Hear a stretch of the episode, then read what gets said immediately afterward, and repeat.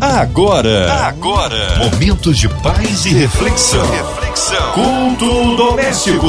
A palavra de Deus para o seu coração com Márcia Cartier. Na sua 93 FM começa agora esse culto abençoador, o culto que traz a palavra do Senhor, um lindo louvor e a oração da fé. Estamos juntos aqui para sermos ricamente abençoados e ministrados pela nossa querida pastora Késia Galo. Ela é da Igreja Verbo da Vida ali em Pedra de Guaratiba. A paz, que bom recebê-la aqui no culto doméstico, pastora Késia Galo. Olá, queridos, graça e paz. Aqui quem fala é professor professora Kézia Galo, minha querida Márcia Cartier. Que privilégio, que honra estar aqui com você mais uma vez. Obrigada pelo convite. Amém. Um abraço aí à Igreja Verbo da Vida em Pedra de Guaratiba. Pastora Kézia, hoje a palavra no Antigo Testamento, é isso, pastora? Hoje, no nosso culto doméstico, nós vamos estudar Êxodo, capítulo 16, do verso 1 a 7. A palavra de Deus para o seu coração. Compartilhando da palavra de Deus, eu declaro em nome de Jesus que a palavra vai encontrar você e vai te erguer, te consolar, te confortar, vai alcançar, seja qual for a sua necessidade, porque a palavra de Deus tem o poder de transformar a nossa vida se nós a acolhermos com mansidão. Vamos ler então?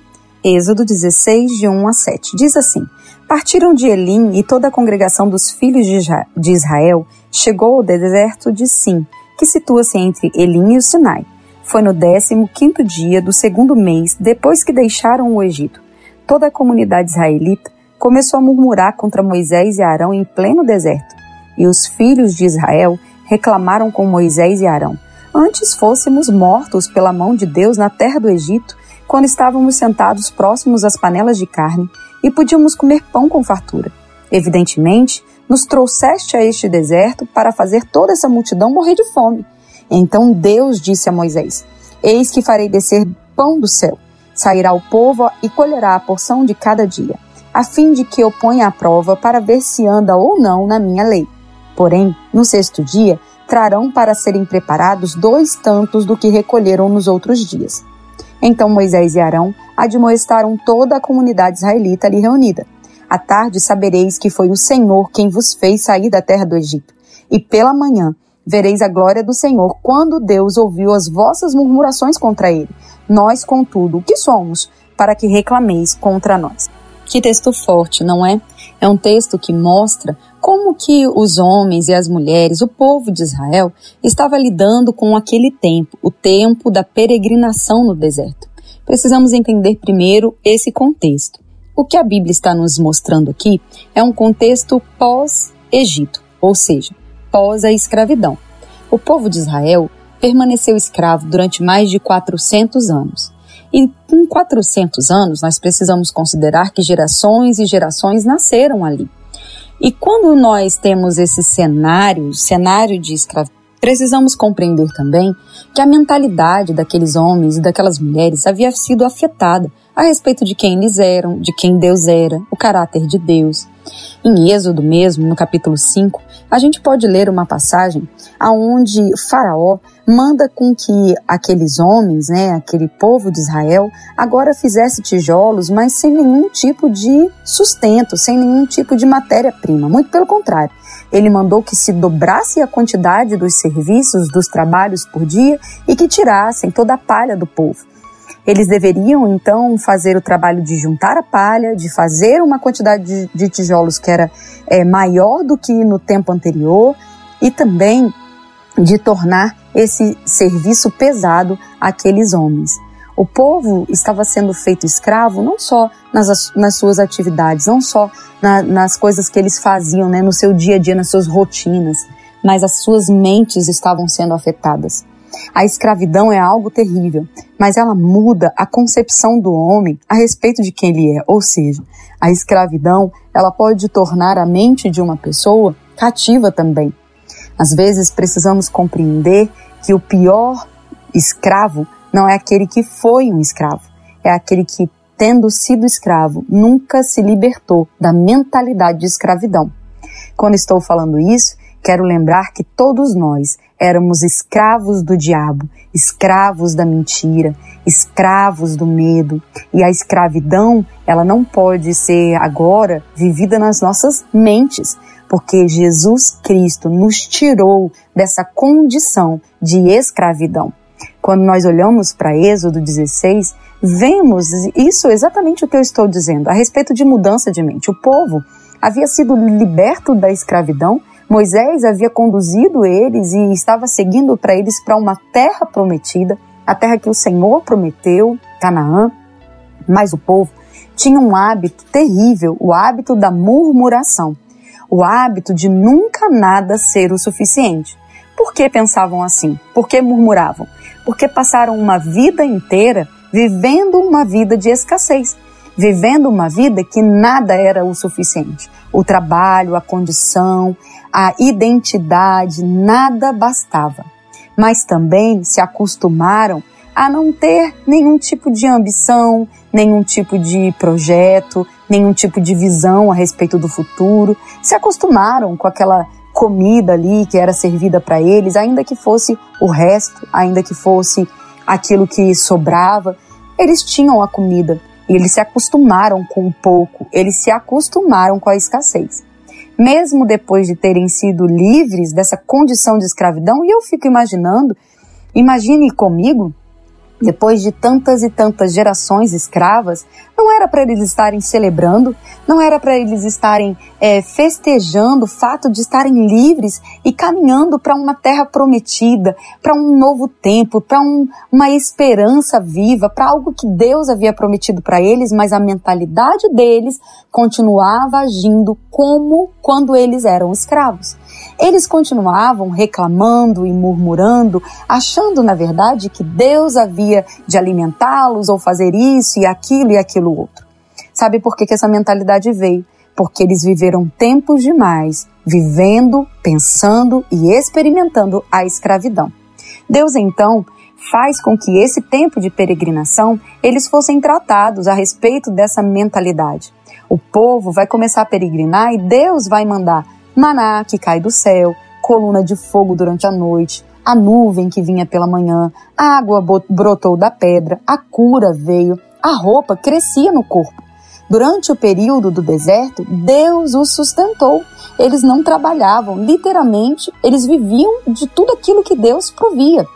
Depois de terem saído de uma condição de escravidão, foram sustentados por Deus, foram providos por Deus e ainda assim não tinham em suas bocas uma palavra de reconhecimento e gratidão, mas murmuração tomava a fala deles, o pensamento e a sua postura. Tudo aquilo que pensamos e dizemos vai afetar a forma como temos vivido. Aquele povo, toda aquela geração, elas tinham, eles tinham uma promessa gloriosa. Eles olhavam para Canaã como uma promessa gloriosa de Deus. E de fato, Canaã era tudo o que Deus tinha dito. A terra que manava leite e mel, a terra da provisão, a terra da ampla suficiência, mas era necessário conquistá-la. E aquele povo, com a sua murmuração, perdia o foco, perdia o alvo, não entendia o que Deus havia dito mas ficava olhando para trás e vivendo do passado. Isso, meus amados, é uma escravidão. Apóstolo Paulo declara: é necessário que nós possamos olhar para frente e deixar para trás o que ficou para trás, porque senão não vamos avançar para o nosso alvo, que é Cristo Jesus. Durante 40 anos, espiaram a terra, peregrinaram no deserto. Chegou um momento onde Deus é, instrui que espias sejam enviados. Desses, dos doze, apenas dois trouxeram um relatório que concordava com Deus. Apenas Josué e Caleb tinham sobre eles um espírito de fé. Declaravam com ousadia aquilo que Deus havia dito que era deles de fato decidiram crer na promessa independente das circunstâncias que eles estavam vendo. É verdade, na terra tinham gigantes, tinham desafios, e eles precisavam ir lá e conquistar, mas era necessário que eles crescem em Deus, que eles entendessem que Deus não é mentiroso, que quando Deus nos promete algo, Ele é poderoso para nos fazer herdar aquilo que Ele prometeu. Mas nós precisamos fazer a nossa parte que é crer, confessar, agir à altura daquilo que Deus está falando. Assim foi com Josué e Caleb.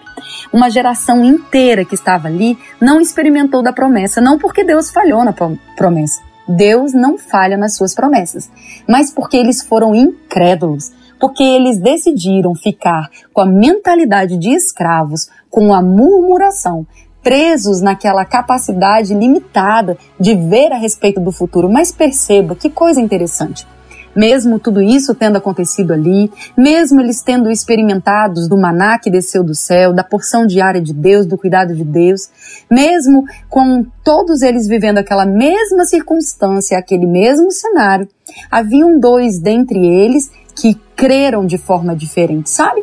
Talvez você faça parte de um histórico hoje onde muitas pessoas estejam falando negativo, pensando errado a respeito das promessas de Deus, do caráter de Deus, ou até mesmo sem esperança, sem nenhum tipo de projeto, sem nenhum é, sem nenhuma expectativa de futuro, mas você pode ser como Josué e Caleb. Você pode decidir hoje crer que Deus vai fazer tudo aquilo que ele prometeu. Você pode decidir firmemente no seu coração que você não vai negociar a promessa de Deus e a palavra de Deus. Josué e Caleb, eles vão herdar a terra que emana leite e mel. Depois você pode ver lá em Números, no capítulo 12, 13, 14. O próprio livro de Josué vai contar essa história. Josué declara: 45 anos se passaram desde que vi a promessa, e estou forte como naquele dia para herdar a terra. É necessário perseverança. Quando o povo estava murmurando em Êxodo 16, como lemos, Moisés chama a atenção do povo, dizendo: Olha, quando vocês reclamam, quando vocês murmuram, não é contra mim, o Arão. Quando vocês murmuram e reclamam, é contra Deus se vocês estão fazendo isso. A murmuração pode gerar no seu coração uma capacidade de ser ingrato. E a ingratidão é contrário àquilo que a Bíblia nos instrui a ser. A gratidão é como aqueles pesos que mantêm a porta aberta. Você já viu aqueles lugares onde alguém coloca um peso na porta para manter ela aberta e o vento não fechar? Assim é a gratidão. A gratidão mantém a porta dos céus abertas, mantém o fluxo de Deus vindo até você, mantém a manifestação de tudo aquilo que prometeu acontecendo na sua vida. Não se deixe enganar, não se leve por murmuração e reclamação. Somos às vezes somos muito rápidos em perceber algo que nos desagrada, que está contrário àquilo que esperamos. Nós podemos, e, e lembramos que recentemente, no ano de 2020, enfrentamos tantos desafios e, de fato, ainda estamos enfrentando. Mas, amados, conta as bênçãos. Quantas coisas nós podemos nos lembrar nesse momento que fomos abençoados, preservados, guardados, mesmo me, diante das circunstâncias mais difíceis, diante do luto, da perda de emprego, é, de uma desesperança, diante de um momento de angústia, nós podemos ver a boa mão de Deus nos guardando, nos consolando, nos erguendo, nos fortalecendo, nos tirando de uma condição de incapacidade e nos dando a sua graça e a palavra diz que a graça de Deus nos basta. Ela nos coloca num lugar de alívio, de refrigério. Pois aquele povo deixou de desfrutar, grande parte daquela geração deixou de desfrutar das promessas de Deus porque foram murmuradores, porque foram ingratos em seus corações, nas suas atitudes, e então não puderam, não conseguiram andar de acordo com aquilo que Deus havia dito para eles. Egito é o lugar onde nada nunca é suficiente. Deserto, nós contamos com a provisão sobrenatural. Em momentos de deserto, às vezes eu vejo alguns crentes, alguns cristãos evangélicos dizendo: Ah, eu estou no deserto. Mas deixa eu te dizer algo: no deserto houve provisão sobrenatural. No deserto caiu pão do céu. No deserto, houve o cuidado de Deus durante a noite, durante o dia, houve água, cura, a roupa crescia no corpo. No deserto, todos aqueles que estavam no deserto foram providos sobrenaturalmente. Quando Jesus foi ao deserto, a Bíblia diz que ele passou 40 dias no deserto sendo tentado e no final ele sai cheio de poder e ele é servido por um anjo. Então, um lugar de provisão sobrenatural o deserto. Não é um lugar só de escassez ou de limitações, é um lugar de travessia. Deserto é um lugar intermediário entre aquilo que você viveu e entre aquilo que você vai viver, vai desfrutar, mas não é um lugar de escassez. Não é um lugar onde você vai passar necessidade. Não é um lugar de doença, não é um lugar de sofrimento, não é um lugar de penúria. É um lugar de experimentar da provisão sobrenatural de Deus. Canaã é o lugar onde é mais do que suficiente. Canaã é o lugar onde Deus nos prometeu, a terra prometida, as heranças de Deus, as promessas de Deus. Agora perceba, no deserto não era necessário trabalhar. No deserto, aquele povo estava experimentando do cuidado, do cuidado de Deus porque era incapaz, eles eram incapazes de produzir algum tipo de trabalho para comer, vestir. Deus sabia disso. Deus sabe e supre cada uma das nossas necessidades. Mas quando eles chegaram em Canaã, a realidade deles era outra. Agora eles estavam habitando uma terra e essa terra produzia sementes, produzia frutos, era uma terra rica, mas era necessário trabalhar, era necessário fazer produzir, era necessário dar fruto. E aquele povo, mais uma vez, eles vão falhar porque não querem, eles vão murmurar porque eles não querem trabalhar. Eles querem tudo como eles tinham no deserto, como eles tinham como escravos. Quando a gente olha essas histórias, a gente pode pensar: meu Deus, que povo murmurador. Mas, na verdade, quando eu medito em Êxodo e toda essa história do povo de Israel, Josué e Caleb, a terra de Canaã, as conquistas, eu penso: será que nós não estamos reclamando demais ao invés de agradecer? Será que não estamos como esse povo mimado, esperando que Deus faça tudo e a gente não quer fazer nada? Ou ainda, será que a nossa mente não continua sendo uma mente de escravidão? Precisamos parar e pensar se nós não temos um comportamento de escravos, um comportamento de mudança, de, de um comportamento de mudança de qualidade de vida, desejando pouco, a escassez, tudo tá bom, não preciso melhorar, deixa assim mesmo. Sabe, amados, Deus não nos chamou para sermos assim. Deus não nos chamou para agirmos como escravos. Deus não nos chamou para ficar sempre numa estação de dependência. Deus não nos chamou para não produzirmos frutos. Muito pelo contrário. A vontade de Deus sempre foi que nós crescêssemos, desenvolvêssemos, amadurecêssemos e dessemos muito fruto, porque pelo fruto é que se conhece a árvore. Que o seu ano de 2021 não seja um ano de murmurações, de reclamações, de mentalidade de escravidão, mas seja um ano de gratidão ao Senhor, seja um ano de reconhecimento por tudo aquilo que Ele é, por tudo aquilo que Ele faz, porque eu tenho certeza que você tem muito a agradecer a Deus. Eu tenho certeza que se você parar por um minuto e pensar em tudo aquilo que Deus está fazendo, fez e fará por você, muitas são as razões para você ser grato. Deixe a sua boca, os seus lábios, os seus louvores serem de gratidão. Eu tenho certeza que você e eu vamos experimentar de algo maravilhoso se o nosso coração estiver alinhado com um coração grato, um coração que agrada a Deus, um coração que reconhece o seu caráter e a sua bondade. Isaías 43, verso 19 diz assim: Eis que realizo uma nova obra que já está prestes a acontecer. Não perceberam ainda? Porém, um caminho no deserto e rios no ermo. 2021 só está começando e Deus tem grandes coisas para nossa vida. Que nós nos apeguemos com firmeza a essa declaração que não deixemos a nossa boca ser ingrata, nem o nosso coração, mas que todos os dias da nossa vida nós possamos ter esse espírito da fé que conquista tudo aquilo que Deus falou que vai acontecer na minha e na sua vida, através da declaração da fé, de crer em Deus e de ter uma postura de filho e não mais de escravo. Não somos escravos do medo, da mentira, não somos escravos do pecado, mas fomos libertos por meio de Jesus Cristo, nosso Senhor e Salvador. Que possamos viver essa liberdade em Cristo, a liberdade de sermos filhos de Deus. Amém, queridos? Eu creio que nós fomos abençoados por essa palavra e eu declaro em nome de Jesus que você e a sua casa vão experimentar de algo novo e poderoso em Deus. Amém! Glórias a Deus! Palavra abençoada com a nossa pastora Kézia Galo. Foi edificado, meu irmão. Agora estaremos intercedendo pela sua vida. Você que está ligadinho aí em casa, no carro, no trabalho, você no encarcerado, no hospital, você que está com o coraçãozinho triste, enlutado, incluindo aí toda a cidade do Rio de Janeiro, nosso Brasil autoridades governamentais. Nós cremos um Deus de misericórdia e de poder, também pela equipe 93 FM, nossa irmã Evelise de Oliveira, Marina de Oliveira, André Mari Família, Cristina Xista e Família, nossa cantora querida Amanda Vanessa, pela sua restauração, recuperação total e completa por toda a sua família, incluindo também nosso irmão sonopasta aqui, Fabiano, nossa querida pastora Késia, Késia Galo e toda a sua família, sua igreja, nossas igrejas, ministérios, missionários em campo.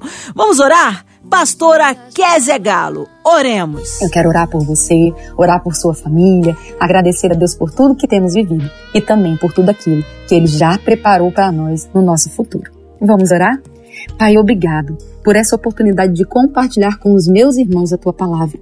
Eu declaro, Pai, que essas verdades ditas aqui, que tudo aquilo que estudamos, ouvimos e pensamos aqui, entre no nosso coração e produza frutos, frutos de justiça, frutos que permanecem, frutos eternos. Eu declaro em nome de Jesus, Pai, cada irmão meu que está me ouvindo agora, sendo alcançado eu declaro que aqueles que estão sofrendo, que eles sejam consolados, aqueles que estão em luto, que sejam é, abraçados pela tua palavra, consolados pelo teu espírito. Aqueles que estão confusos, Pai, que o Senhor venha trazer clareza aos seus passos. Aqueles que estão desviados dos seus caminhos, que eles possam se reconciliar com o Senhor. Aqueles, Pai, que nesse momento estão com alguma angústia ou preocupação, que em nome de Jesus eles encontrem no Senhor a resposta que precisam.